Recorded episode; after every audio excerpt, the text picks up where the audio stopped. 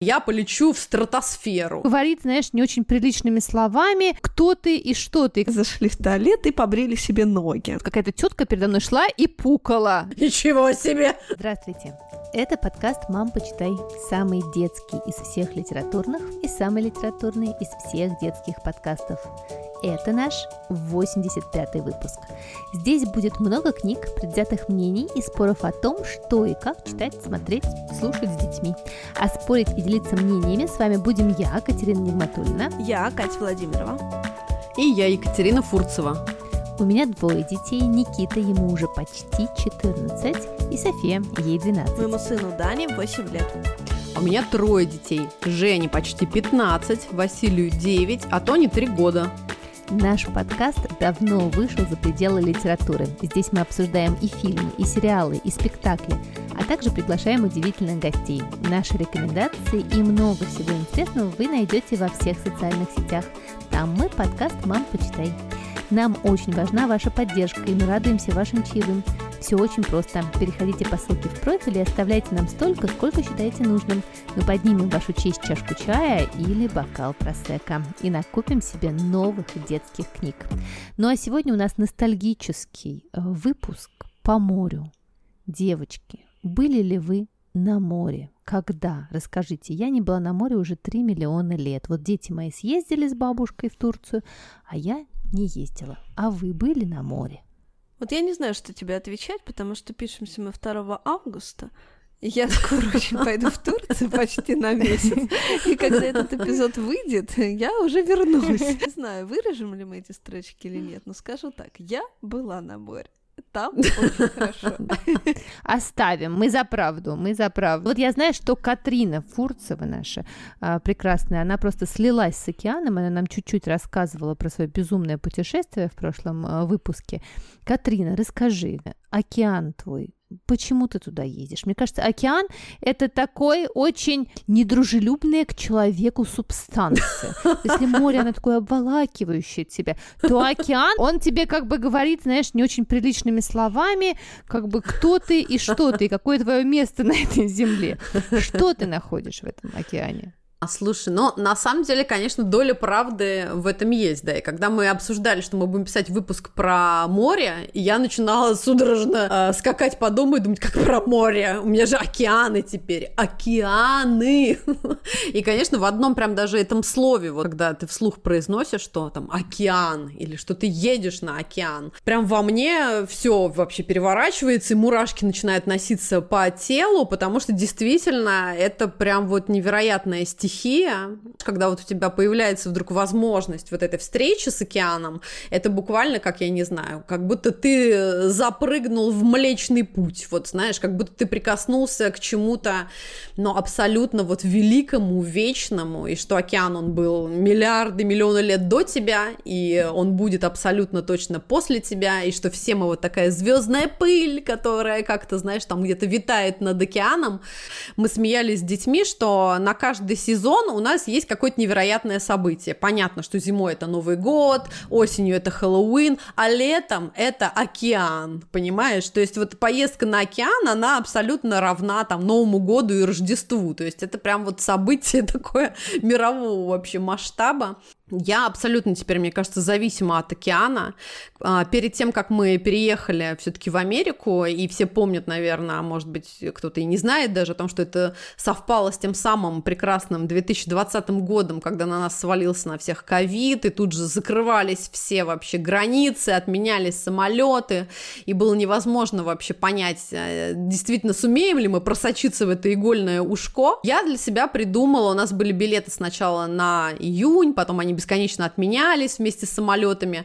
Я для себя придумала такую поддержку вот в те моменты, когда я просто уже находила себя лежа, рыдающей на полу на улице Нижегородская в своей квартире. Я вставала и думала, нет, мы должны сейчас побороться, мы должны приложить максимум усилий, мы должны остаться в своем уме, потому что тогда, когда мы переедем в Америку, я свои 40 лет отпраздную на берегу океана. Ну, то есть я это говорила, это, знаешь, ну, примерно как, я не знаю, я полечу в стратосферу, веру. Но все равно, знаешь, я верила в то, что нет, блин, я буду это просто говорить. Окей, хорошо, я просто это буду говорить, что вот мои 40 лет будут на океане. И когда все сложилось каким-то невероятным магическим вообще образом, а потом еще и действительно сложилась наша поездка на океан, и я действительно свои 40 лет вот встретила впервые, видя Блин. своими глазами вот это все, то, правда, первые несколько часов я буквально лежала, знаешь, лицом в океан и, и рыдала просто от счастья. Надо сказать, что Фурцева сидит перед нами совершенно океаническая женщина с синими волосами, и все вот это вот рассказывает, как она слилась с океаном. Русалочка. А, слушайте, девчонки, но мне кажется, вообще люди э, делятся на тех, кто обожает море вообще в любых вариантах, э, и те, кто так к нему относится холодно. Вот я хочу сказать, что я э, море люблю ровно в два момента. Это рано утром, когда там никого нет, и вечером, когда там уже никого нет. И когда там пусто, я человек, который может один раз искупаться, и мне достаточно. Вот это вот э, лежать 7 дней на пляже, это вообще не моя история. Один раз за отпуск искупаться? Ну, я вот, знаешь, не такой вот прям человек, который э, заходит в воду в любую... Мне нужно, чтобы вода была теплая. Это я, вот... я, Кать, я готова прогрызть корку льда, чтобы искупаться. Я сейчас мгновенно вспомнила про свою школьную поездку на Белое море, понимаешь, Владимира, в Мурманск. У меня было ощущение, что если я не поеду, наверное, никогда больше в своем уме ты вот так вот специально не отправишься, понимаешь? Знаешь, смотреть на море Белое Баренцево. Я рассказывала в нашем выпуске про поэзию, когда вот я как есененок ездила читать да, стихи Есенина морячкам. Слушай, а у меня была такая история, мне было немногим больше 20, я ездила по Таглиту, это такая программа по возвращению на землю, и мы ездили в Израиль тогда, и нас возили везде там по всей стране, и в том числе, ну, на Средиземное море, на Красное море, на Мертвое море. На Мертвое море приехали после пустыни с бедуинами там каким-то мы жили, с верблюдами, и, в общем, все очень хотели уже просто помыться, и мы девицами, значит, большой компанией зашли в туалет и побрили себе ноги, ну, потому что пляж и все такое. Ну, вы помните, что Мертвое море очень соленое море, поэтому да, многие из нас кричали, когда туда зашли. Понимаю, потому что как раз вот, слушай, океан и вот его степень вот этой вот соли, оно, я думаю, да, немножечко все это, знаешь, похоже и сравнимо. Не, ну мертвый же вообще ад, ты ж там не можешь утонуть. Да, да, лежишь, абсолютно. Да. Поплавочку. Галактической, да-да-да. Да, я как раз про то, что вот и моря, и океаны, они, конечно, тебя даже чисто физически, понимаешь, обновляют, потому что ты бесконечно то бьешься в волнах и об песок немножечко, знаешь, об себя вот эту всю твою старую шкуру пилинг, а потом еще и соленой водой, и солнце прижжет, и все это прям, ну то есть абсолютно новым, чисто вот физически ты возвращаешься просто с новой буквально кожей. Да, у меня после какого-то э, русского моря, я помню, я просто лежала в ванной с пантенолом, потому что я сгорела так, что вообще не могла двигаться, да. У меня тоже много хороших историй. У тебя была продвинутая ситуация, Катрин. Надо было сметаной намазаться. Сметаной, понимаешь, какой пантенол? Пантенол — это слишком fancy. У меня, мне кажется, тоже из детства вот эта травма русского моря. Я помню, как мы полтора дня ехали, значит, в Алушту, потом нас там обманули, обокрали, и мы с каким-то там палкой колбасы бежали от каких-то маньяков. А потом ты приходишь на пляж, это как в Юсуповском саду, там как бы плюнуть негде абсолютно. Кукурузка, чурчхела, трубочки. Пирожки, беляши, беляши. Пиво, рыба, рапаны. Пиво, рыба, рапаны. А еще потом, когда, ты знаешь, тебя везут на какие-то эти вот экскурсии со 124 человеками, вот какая-то тетка передо мной шла и пукала, девочки, да, вот. Я шла за ней, поднималась в гору, и это было очень жарко, а, очень неприятно пахло, и вот, в общем-то, у меня какая-то, видимо, детская травма от всего этого, но при этом, конечно, море прекрасно, прекрасно, и эти чайки, мне кажется, знаете, когда даже приезжаешь и там, где кричат чайки, у меня есть подруга, она выросла в Кими, и для нее чайки это просто как голуби, а я каждый раз, когда даже приезжаю в Петербург и слышу вот этот вот ор чаек, для меня это прям, о, начался отпуск. Вот я их люблю, как они как курицы начинают, не знаю, ругаться друг с другом. Дева, на самом деле, когда я переехала в эту суперквартиру в центре, у меня здесь бывают тоже вот эти речные чайки летают. Иногда, когда на кровати, вот я в синем этом проеме окна вижу чайку, я ну все просто идеально. Чайки на крыше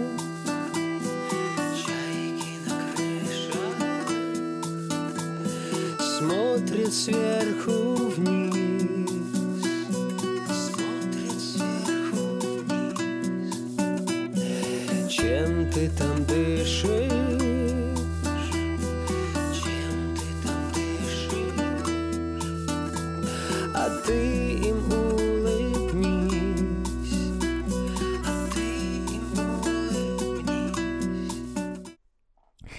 Ну, а мы хотим вам сегодня э, порекомендовать э, книги про море, про океаны, про все, что с ними связано. И я, наверное, начну с э, прекрасной книги Романа Беляева, которая называется «Как работает маяк». Издал ее «Самокат». О, я знаю эту книжку, да, там целая серия, да. Еще есть про мост. Да, интересно то, что Роман Беляев вообще как бы вырос в Москве, далеко от моря, но вот маяки он любил всегда. И я в этом романа полностью поддерживаю, потому что один из наших самых любимых курортов, куда мы раньше ездили, был Линьяна Сабьядора в Италии, такой маленький городок рядом с Венецией, куда можно на поезде доехать до Венеции за час, и вот там был прекрасный красный маяк, и вот все мои прекрасные детские фотографии чудесные чудесные моих детей, это возле этого маяка, и ты идешь долго-долго до этого маяка, э, и потом ходишь вокруг, и там плавают какие-то невероятные медузы. Я сейчас себя поймала на мысли, что это просто какие-то белогвардейские разговоры, так вот раньше мы ездили в Италию, а ты уже понимаешь, что даже 20 лет все закрыто, какая Италия, это просто как будто на Марс вообще слетать. Вот я так себе сейчас чувствую. Но это правда, сто процентов. Такое ощущение, что это было в каком-то сне, который тебе приснился, а сейчас все это как-то уже не очень правда. А, а книжка, на самом деле, кроме того, что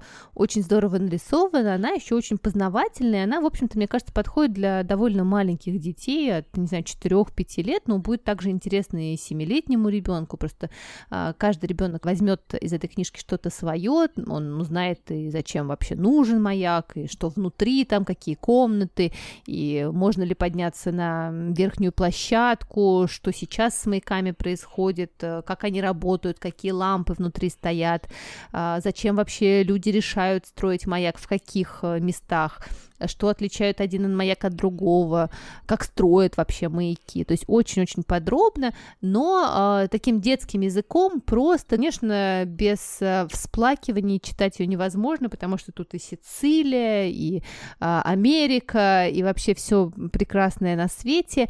А, а я вот поставила себе фоном на компьютер наш маяк из Линьяна Сабьядора и смотрю на него. Теперь надеюсь, что он нас когда-нибудь к себе притянет. Очень круто. Слушай, да, есть еще такая книжка про мост, как устроен мост, вот, да, в пандан твоей, тоже очень ее люблю. Даже, да, зафанатели от мостов и вообще от кораблей, от всего, и даже завели вообще, да, Инстаграм и Телеграм кораблей потопли, вот, и фоткаем все, да, корабли, которые у нас тут проплывают вообще мимо окна, и их реально, ну, в общем, уже почти 200 у нас. Я вам скажу, что московская навигация летняя, это просто эгегей, да, очень очень-очень много разных кораблей. Есть вот флотилия Рейдисон, вот эти большие корабли, их все знают. Есть цветочная флотилия, да, там есть подсолнух, короче, есть всякая роза, да, фиалка Боже. и так далее, да. Есть, короче, просто огромная платформа, на которой устраивают угу. концерты. И недавно мимо нашего окна медленно плыла эта, значит, дура, и на ней пел Катька твой дельфин. Прямо у меня за окном. Великолепие. Андрей, Лика, привет всем! Да, еще Чиш там выступал у меня под окнами, да-да. А не спеть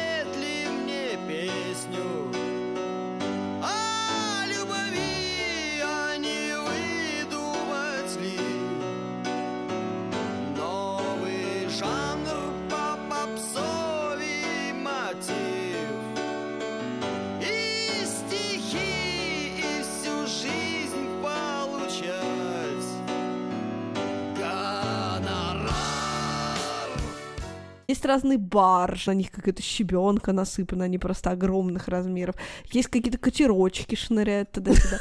Есть просто омерзительный корабль Лагуна. Шлю ему просто лучи смертоносного поноса, потому что этот корабль ездит с ужасными песнями Маши Распутина и всего такого у меня под окнами, да, в три часа ночи, ну и так далее. В общем, летняя навигация — увлекательное дело, и мы уже до того, по-моему, сошли с ума вообще, мы же столько раз на них смотрели в бинокль и все. То есть из- из-за моста появляется нос, и мы уже знаем, что это. Вы настоящие гики. Да, настоящие гики. А хотела я рассказать, да, про книгу прекраснейшей Нины Дашевской, которой я вообще большой-большой поклонник. Она пишет очень современные рассказы для детей, но очень нежный, очень лирический. Я рассказывала как-то про ее повесть Вилли, про говорящий велосипед уже, да, в этом подкасте. А теперь хочу рассказать про сборник, который называется «Около музыки». И это, в общем, да, сборник, который объединен музыкой и отчасти морем. Там есть целых два рассказа про море, они идут подряд. Вот про них хочу рассказать в частности. Но вообще это очень нежная проза, очень тонкая, очень хорошо написана. Я думаю, что не каждый ребенок, вероятно, будет ее читать. То есть, возможно, те дети, которые любят, чтобы что-то уже взрывалось на третьих страницах, и вообще как-то повествование шло пободрее, наверное, это не очень про них. Но вот знаешь, что есть все-таки, да, такие дети потоньше организованный, возможно, это не мой Даня, но вот, тем не менее, я знаю, что у Дашевской много фанатов и среди детской аудитории, и среди взрослой аудитории, она преподает у нас тоже креатив райтинг, и мы все тоже ее читаем, вообще невзирая на возраст, потому что мне кажется, она действительно очень круто пишет. Мой любимый рассказ вот в этой книге, он не про море, но я прям скажу два слова, он называется «Наушники», и там два героя, одного зовут Никита, он играет в оркестре, а второго зовут Ося, и, Катя, вот Ося все время завидует Никите, потому что Никита такое гладкое имя, как будто орешки во рту. Никита. Да. И вот они подружились в итоге, да, хотя у Оси никогда не было друга, а тут вот он появился. И в какой-то момент э, там какой-то их одноклассник передает тетрадку вот этому Никите и говорит, на, жду своему отдай. И Ося это слышит, а Никита ни за него не вступается, ничего не говорит, а молча передает. И он страшно обижается, и, в общем, совершенно не хочет с ним еще иметь никаких дел. И потом он просто понимает там через не- несколько страниц, что на самом деле просто Никита был в наушниках, он просто не слышал. Он ему отдал тетрадку, mm-hmm. тот ему машинально отдал. Но он просто даже ничего mm-hmm. не слышал, что тот ему сказал. Ну и они мирятся, как бы, да, и все там нормально происходит. И в финальной фразе он ему говорит, что Оська, мне всегда казалось, такое у меня дурацкое имя, у всех нормально, а у меня на А кончается почему-то, не сократить никак. А вот у тебя сумасшедшее прямо имя. И Осиф, библейское, прямо чувствуешь связь времен, говорит он. И Осиф, с ума сойти, говорит он ему. И вот это такая прикольная история, когда, да, каждый завидует другому. Тот, у кого прямые волосы, завидует тот, у кого кудрявые, а у кого кудрявые, завидует тому, у кого прямые. Абсолютно, да. И вот два последних рассказа в этом сборнике, как раз один сборник сборник про мальчика, который тоже приезжает на гастроли, он называется Дублин и море, mm-hmm. и это как раз про холодное зимнее море, и вот ему сказали, что в этом Дублине есть море, а их везут на экскурсии, и он бегает от всех, говорит, что он заболел, никуда не пойдет, а сам идет к морю, и никак не может выйти вообще к этому морю, не может его, блин, найти, тупит в навигаторе, потом выходит, весь просто насквозь промокает, замерзает, как собака, но вот он нашел это море, и в этот день, девочки, он совершенно иначе иначе играет в оркестре, и у него там какая-то супер партия, и ему потом вот говорит его старший товарищ, что слушай, ну ты очень повзрослел, что с тобой случилось? Ты играл, ну было много технической грязи, но вообще-то ты играл совсем по-другому, ты играл как большой профессионал, он понимает, что его поменяло море. И это вот очень такая вот клевая тоже история. Класс. Да, тре- третий вот этот рассказ он называется «Дом над морем», что где-то живет старик, которого зовут Георгий, и у него дом прямо над морем, и море все время шумит, и никогда-никогда не умолкает. И к нему приезжает его дочь Анна, которую много лет не видел, он приезжает с внуком, и у внука как бы такое же имя, как у этого старика, но на самом деле совсем другое. Э, мальчик не говорит по-русски, то есть, очевидно, они живут где-то за границей, его зовут Джордж, по всей видимости, и старик никак не может, ну, понять, а потом понимает, что да, да, пишется да. у него так же, как бы на латинце, ну, Георг, да, и он понимает, что у него такое же имя, да. И мальчик выясняет, что в этом доме есть пианино, на котором никто никогда, разумеется, не играет, там стоит тысячи лет. И Анна это говорит, что вот а Джордж играет, а можно он поиграет? И этот Джордж садится и начинает играть, и вдруг море успокаивается, оно как бы перестает злиться, и оно умолкает. Старик говорит, называя его как себя, Георгий говорит, ну поиграй еще, поговори с ним. Это рассказ, в котором ничего особенного не происходит, но при этом это вот ужасно как трогает.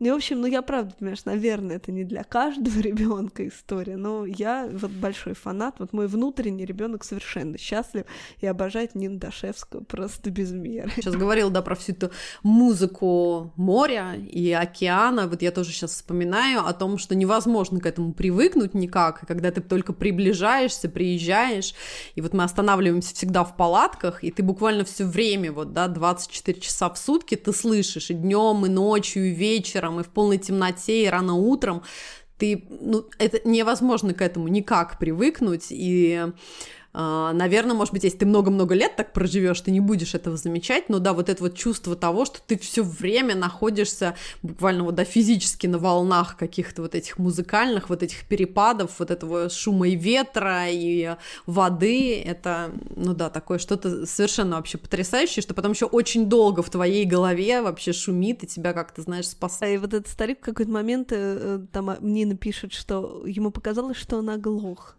То есть вот море просто стало тихим, и ему казалось, что она оглох, потому что в ушах перестало все время шуметь. И еще я хотела тебе сказать, у меня тоже был такой опыт, мне было прям немного лет, 19, наверное, и мы ездили вот с моим тогда прям очень-очень любимым человеком. Он умер уже, к сожалению, да.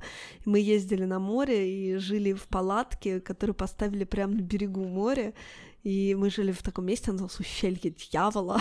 вот, да, и там мы прям в темноте туда спускались и поставили, значит, да. эту палатку, а э, ночью пришла вода, и, в общем, да, немножечко смыло, да, и море забрало мои кроссовки, я осталась без кроссовок. Мы не смогли их спасти.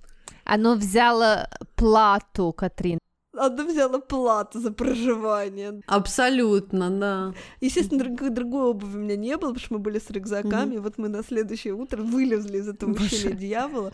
Да, пошли в какой-то вот близлежащий городок. Причем я помню, что Леха из солидарности со мной тоже разулся, чтобы не я одна шла босиком, да. И мы, значит, нашли секонд-хенд. В этом секонд-хенде были единственные кроссовки моего размера.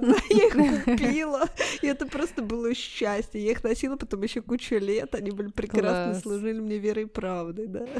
Слушайте, девчонки, а вы помните, как раньше в детстве мы слушали в ракушках море вот эти? Ты не мог да, поехать да, на море, но да. тебе привозили ракушку, и ты все время брал ее, она лежала в каком-нибудь серванте, вот ты подходил и слушал море.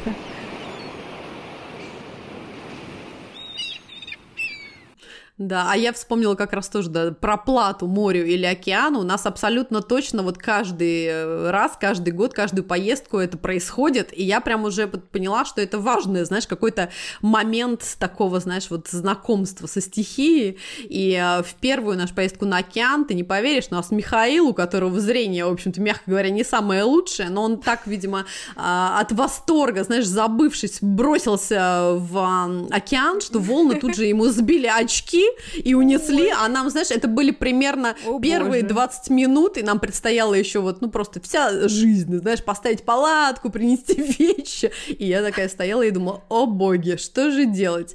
Но надо сказать, что, видимо, знаешь, океан забрал очки, но вштырил Михаила так, что он сумел и без очков в полной темноте все это осуществил, и был, конечно, потрясающий. И потом, да, каждый год у нас обязательно что-то океан забирает, либо какие-нибудь игрушки, либо какие-нибудь вещи, но удивительным образом, вот прям в этом году мы приехали, а океан выбросил нам формочку в виде краба для Антонины, и мы были в полном Очень восторге. Круто. Да, и думали, о, вот, началось, вот знаешь, уже какой-то новый уровень общения со стихией, когда не только отбирает, но еще и дарит что-то.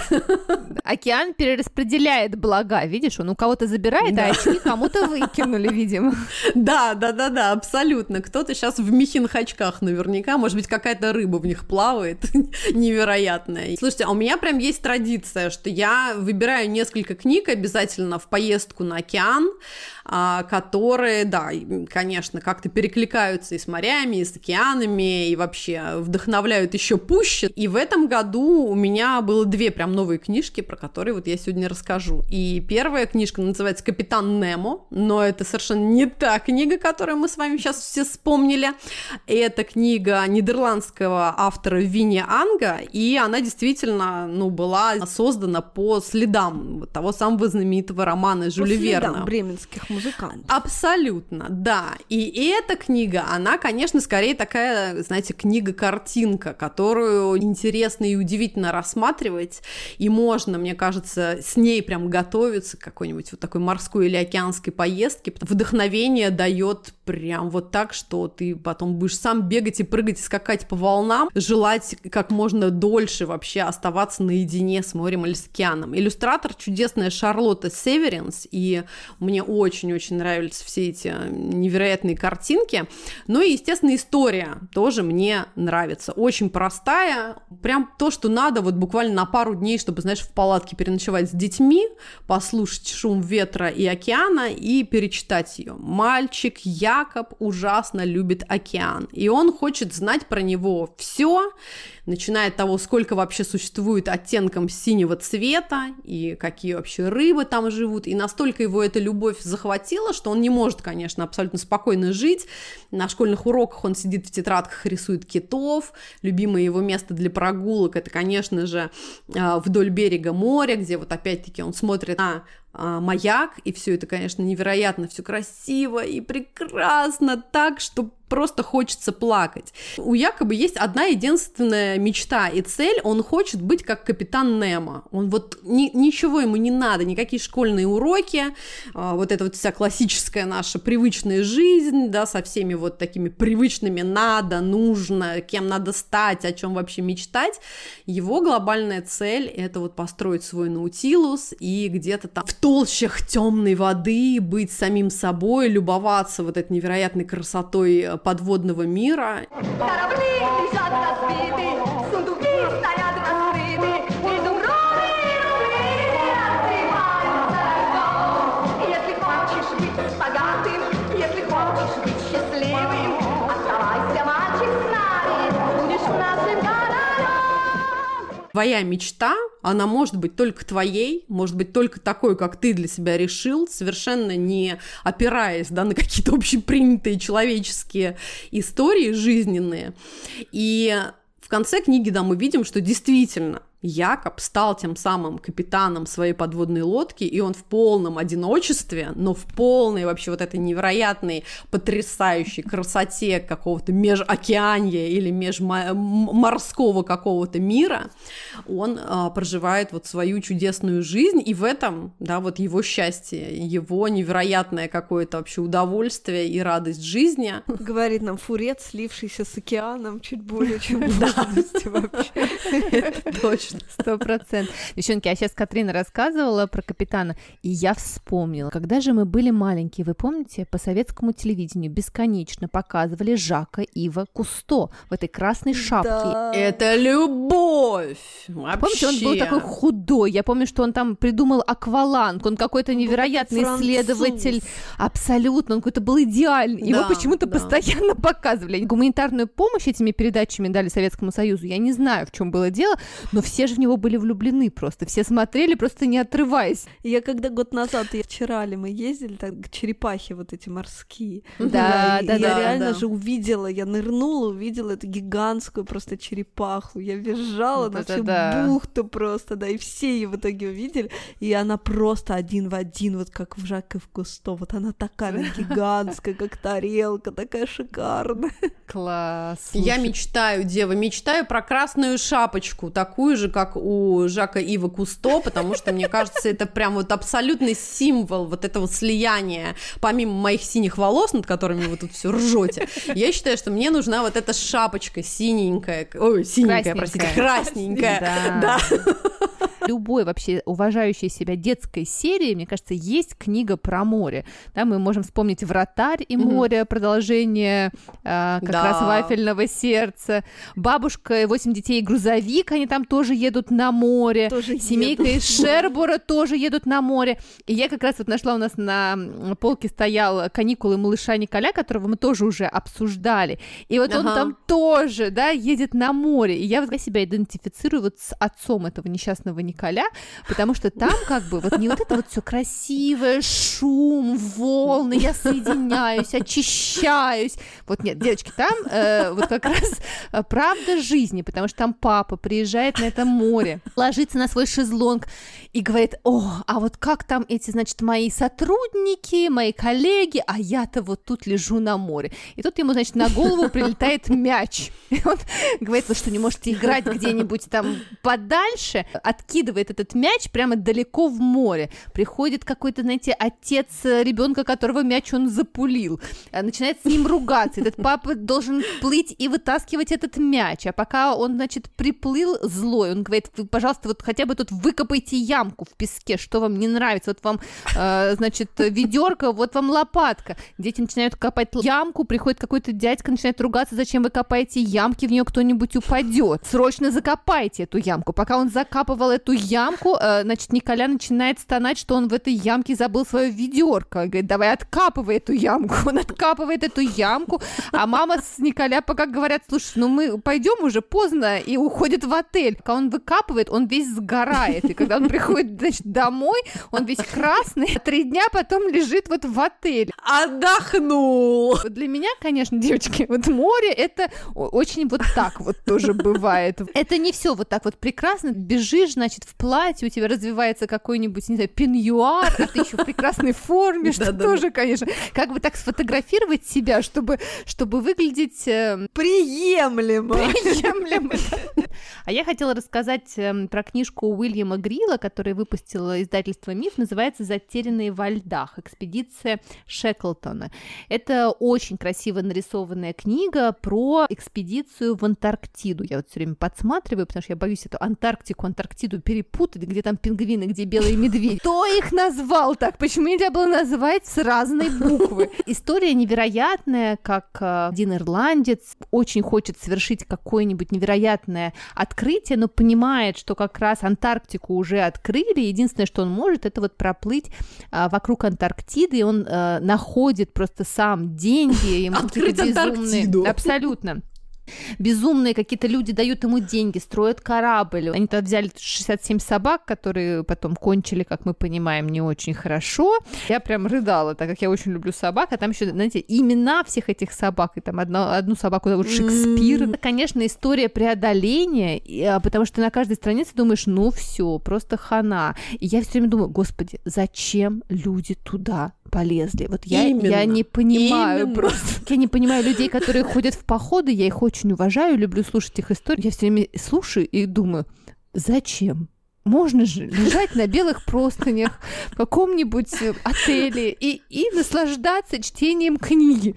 Но здесь, конечно, мое недоумение просто растет. В этом году наша поездка на океан завершилась тем, что ветер уносил буквально нас, за- закрученных в палатке, к себе, к себе поближе. И единственная мысль, ну, помимо того, что надо вылезти из палатки, достать всех детей, там как-то сейчас что-то найти ключи от машины, куда-то что-то, я думала, боже, какое счастье, что вот за палаткой не минус 40, что мы не на перевале Дятлова, что мы не открываем Антарктиду, Ева, ну просто мне кажется, произошло то, что произошло, да, все, мы каждая по отдельности решили, что все будут рассказывать про теплое море, а я выпендрюсь и расскажу про холодное море, поэтому все рассказывают про холодное море, и никто не рассказывает про теплое.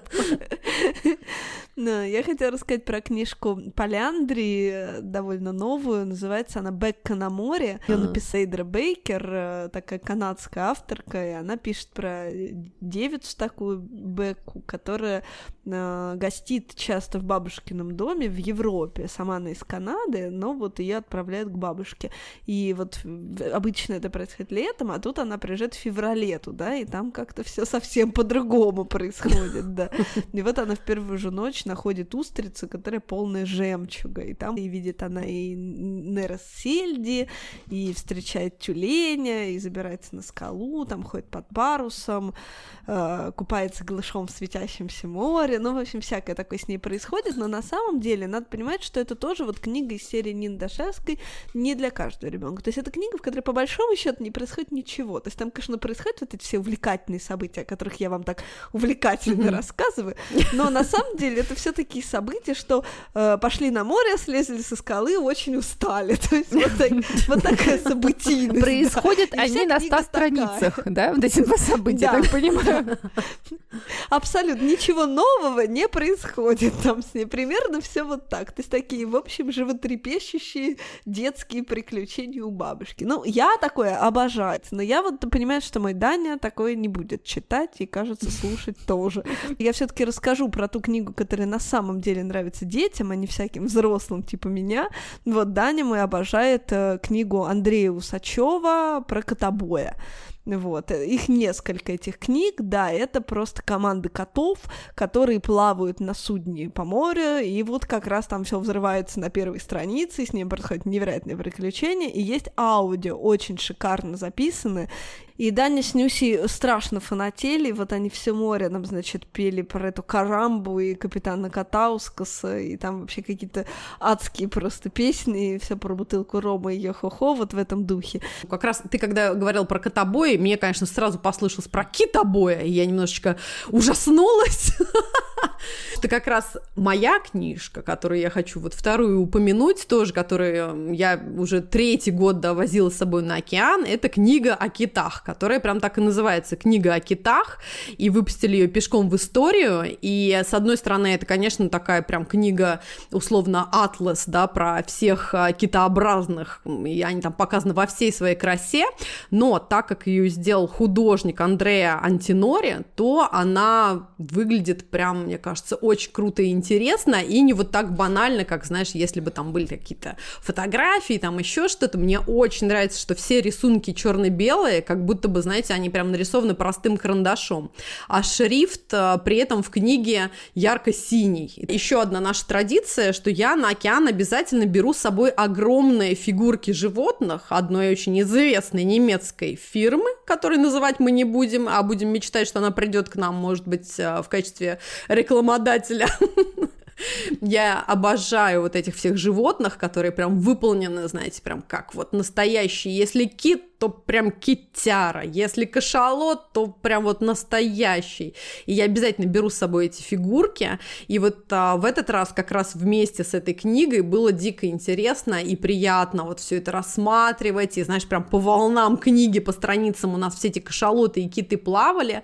И мы прям вот с Василием, и с Тоней, да и с Женькой тоже вместе изучали и находили ответы, да, про все вот эти различия между усатыми китами и зубатыми китами, и что ж такое китовый ус, и может ли кит вообще проглотить человека, и какие у них есть суперособенности и суперспособности, и как они питаются, и спят, и дышат, и разговаривают, и даже путешествуют по своим семейным делишкам.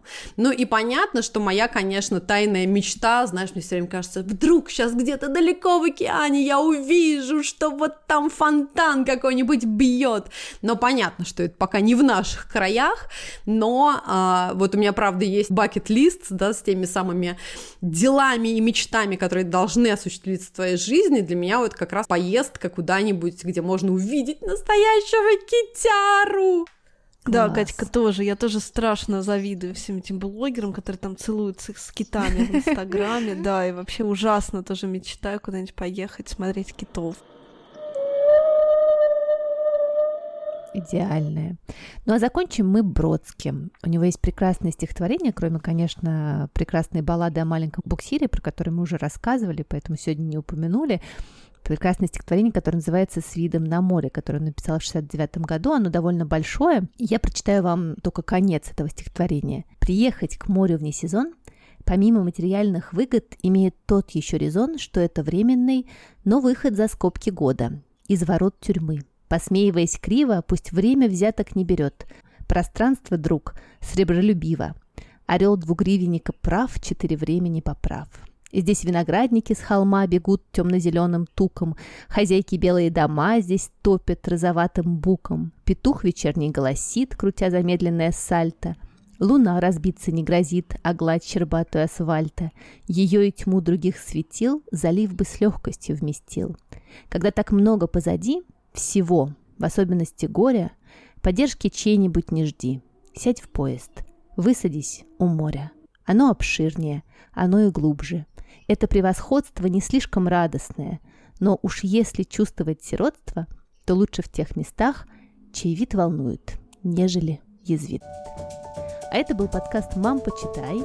И я, Катерина Нигматульна. Я Катя Владимирова. И я, Екатерина Фурцева. Мы будем рады, если вы подпишетесь на наш подкаст, поставите нам 5 звездочек везде, где вы нас слушаете, а еще расскажете нам о ваших впечатлениях и книжных находках. Мы читаем все комментарии. А еще мы будем рады вашим чаевым. Просто проходите по ссылке в профиле, оставляйте ту сумму, которую считаете нужной. Задавайте нам вопросы, делитесь своим мнением и мечтайте о море. До следующей недели. Пока! Пока. Пока! Мам, почитай!